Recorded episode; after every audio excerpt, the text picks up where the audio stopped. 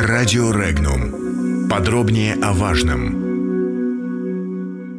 Во что превращается Европарламент и что решила делать Россия?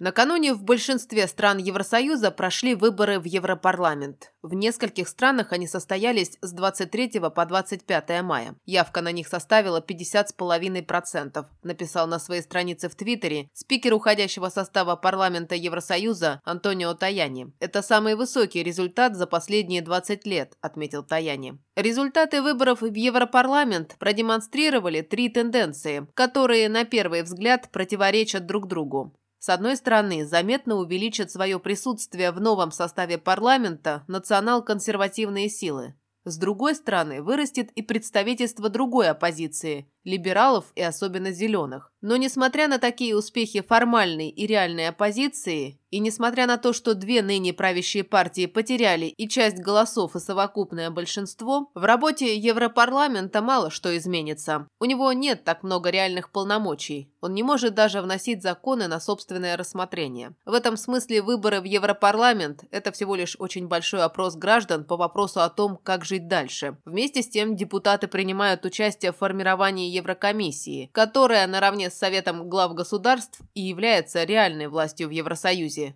отмечает обозреватель информационного агентства «Регнум» Сергей Гуркин. Комментарии.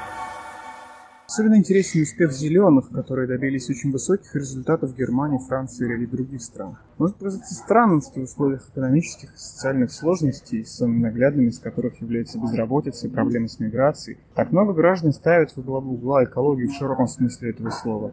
Оппоненты действующих властей ЕС полагают, что столь активное внимание к экологии объясняется именно желанием бюрократов переключить акценты сегодняшних проблем на вечные ценности. Но одновременно с этим справедливо и то, что партии сторонницы другой экономической и социальной политики, правые, консерваторы, сторонники национальных суверенитетов и традиционных ценностей также добились заметных успехов. Достаточно сказать, что они держали победы в трех крупнейших странах ЕС из четырех. Марин Ле во Франции, Наджел Фараш в Великобритании, Матео Сальвини в Италии. Исключением стала только Германия. Сочетание таких тенденций может означать, что граждане ЕС в целом согласны, что необходимы перемены, но методику проведения этих перемен они видят по-разному. У граждан Евросоюза есть консенсус по вопросу о том, можно ли продолжать в том же духе.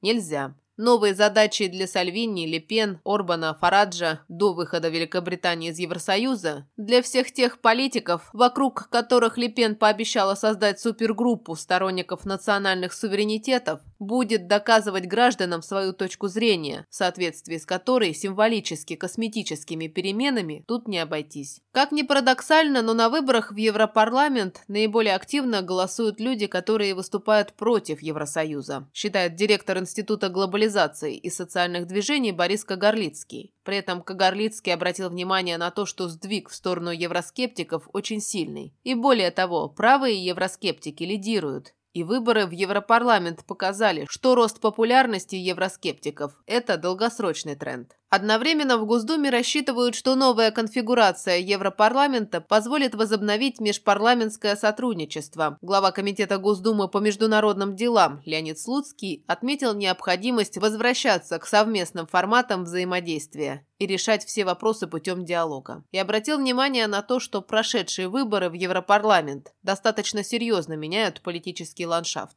Глава Комитета Софеда по международным делам Константин Косачев считает актуальным возобновить работу Комитета парламентского сотрудничества «Россия-Евросоюз». По его словам, заморозка не принесла никаких результатов, кроме нарастания взаимного непонимания. Он заверил, что российская сторона готова к такому сотрудничеству и будет ждать сигналов от нового состава Европарламента. Комментируя итоги выборов в Европарламент, Косачев отметил, что единственной неожиданностью голосования стала высокая явка избирателей, ибо сами его результаты укладываются в рамки большинства прогнозов. По его мнению, оправдался главный из прогнозов – Европа по-прежнему пребывает в зоне высокой турбулентности. Радикализация мировоззренческих предпочтений граждан и, соответственно, программ политических объединений это процесс, который идет уже не первый год и касается не только Европы. Это процесс делает нашу жизнь более сложной, но и более живой. В конце концов, разнообразие видов – это свидетельство устойчивости любой экосистемы, отметил обозреватель информационного агентства «Регнум» Михаил Димурин, комментируя итоги выборов в Европарламент. Комментарии. В этом смысле центризм, в широком смысле этого слова, это и отражение, и инструмент деградации. За внешней сглаженностью противоречий противоположных флангов кроется мировоззренческая мертвечина, скрыты рычаги использования так называемого центра для продвижения идей нового Вавилона, глобализма, его борьбы с национальной самобытностью, с народным началом. Народное начало, однако, не может умереть. Оно вновь отчетливо требует к себе уважения. Ему ненавистны симулякры, том числе и в виде партий, которые заявляют о своей так называемой народности, но на деле состоят на службе глобализаторов США и либералов ЕС. Так происходит в частности в государствах Прибалтики. Век этих подсадных уток тоже скоро пройдет. К партиям, действительно отражающим чаяние тех в Европе, кому важно сохранение своей национальной самобытности и независимости, важно отнестись очень внимательно. Проблема современной России состоит в том, что у нас нет достойных политических партнеров для них. Российский политический истеблишмент тоже стянут к центру, выхолощен, бюрократизирован, не самостоятельно. То есть качественно представляет собой именно то, с чем борются европейские народники.